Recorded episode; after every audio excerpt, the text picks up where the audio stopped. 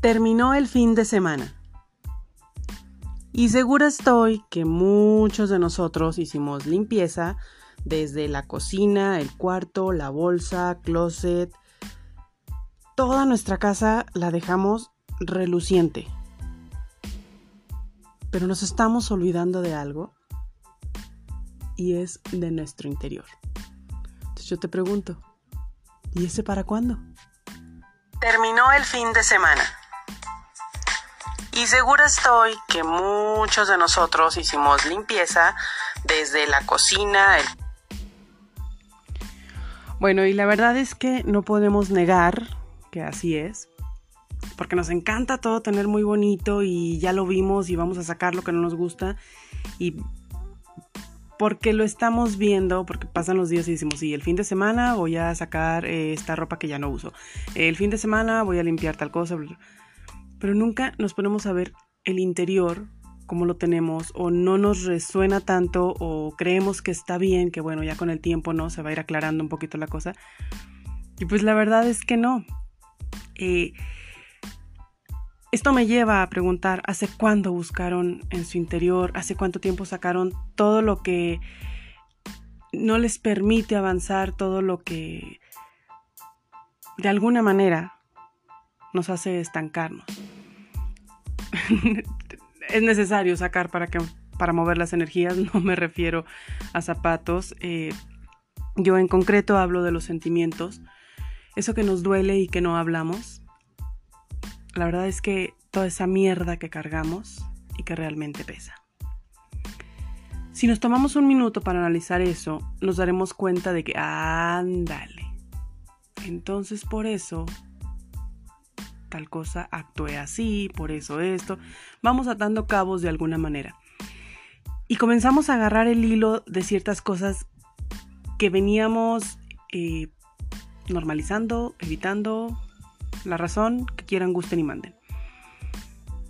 Pero, sí, totalmente gratuitas, tenemos que limpiar nuestro interior, es importante porque a final del día somos nosotros mismos.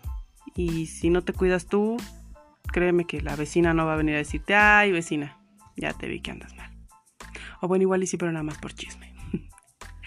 bueno, pues miren, aquel comentario, o a lo que yo llegué en conclusión, es que aquel comentario que te hicieron, que te dolió, ese acto en el cual no estuviste de acuerdo, ese regaño, esa crítica, ese golpe, ojo, ojo, las palabras también pegan, ese rechazo ese, ese un sinfín de situaciones que si le sigo, la verdad es que aquí nos dan las 12.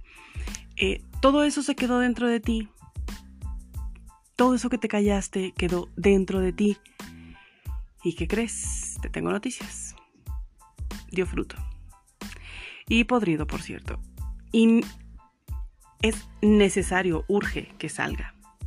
Tú decides la manera de cómo va a salir, pero va para afuera, right now.